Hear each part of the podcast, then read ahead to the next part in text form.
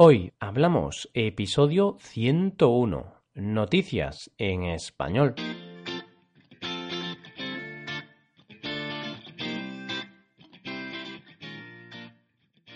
Bienvenidos a Hoy Hablamos, el podcast para aprender español cada día. Ya lo sabéis, publicamos nuestro podcast de lunes a viernes. Podéis escucharlo en iTunes, Stitcher o en nuestra página web hoyhablamos.com. También quiero recordaros que en nuestra página web tenéis disponible la transcripción completa del audio de este episodio. Con esta transcripción podéis revisar las palabras y expresiones que vamos a usar en el episodio de hoy. Un jueves más te traemos algunas de las noticias más recientes que han tenido cierta importancia, tanto a nivel nacional como a nivel internacional. En el día de hoy te voy a hablar del incendio que azota Portugal, de la muerte del torero Iván Fandiño y del tesoro nazi hallado en Argentina. Hoy hablamos de noticias en español.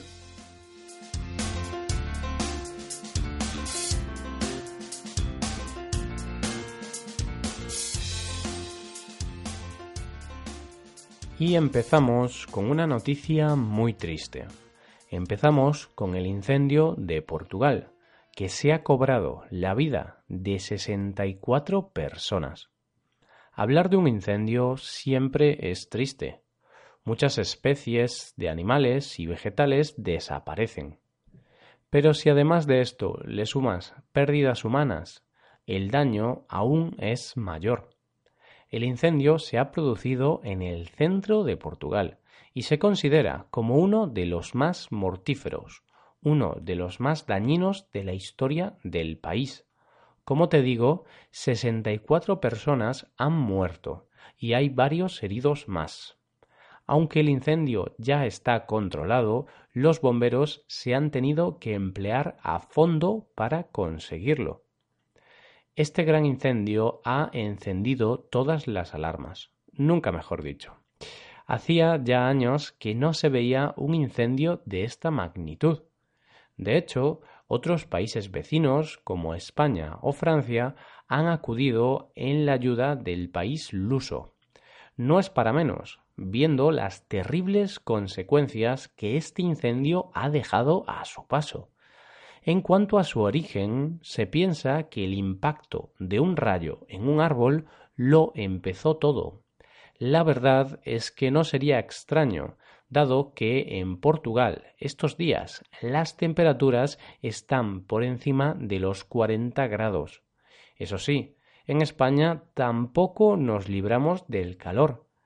El verano se ha adelantado y en la última semana las temperaturas también han superado los 40 grados. Sí, sí, 40 grados. Has escuchado bien. Aunque se esperan temperaturas todavía más altas en las próximas semanas. Me parece a mí que el aire acondicionado va a ser mi mejor amigo durante estos días.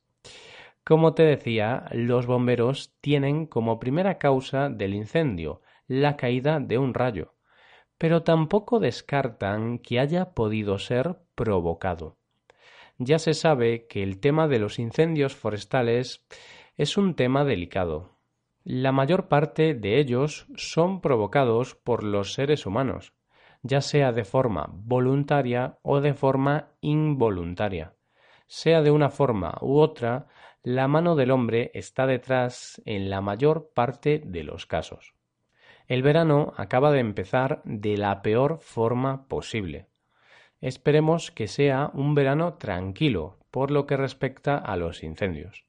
No obstante, las altas temperaturas que se esperan para este verano no van a ayudar demasiado a ello.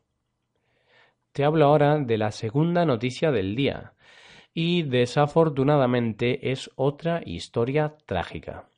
Se trata de la muerte del torero español Iván Fandiño. El torero, de origen vasco, ha muerto hace unos días a causa de la cornada de un toro. Al contrario de lo que puedas pensar, esto no ha sucedido en España, sino que ha tenido lugar en un pueblo de Francia llamado Aix-sur-la-Dour. Disculpa mi pronunciación, pero la verdad es que mi nivel de francés es más bien bajo, por no decir nulo, vaya. Volviendo al tema, es posible que hasta hayas visto el vídeo. Yo lo he visto y la verdad es que pone el pelo de punta. La cornada del toro llegó cuando Fandiño se resbaló y fue ahí cuando el toro se dirigió hacia él, clavándole el cuerno en el costado derecho. Enseguida los compañeros fueron a ayudarle y lo trasladaron a toda prisa a la enfermería.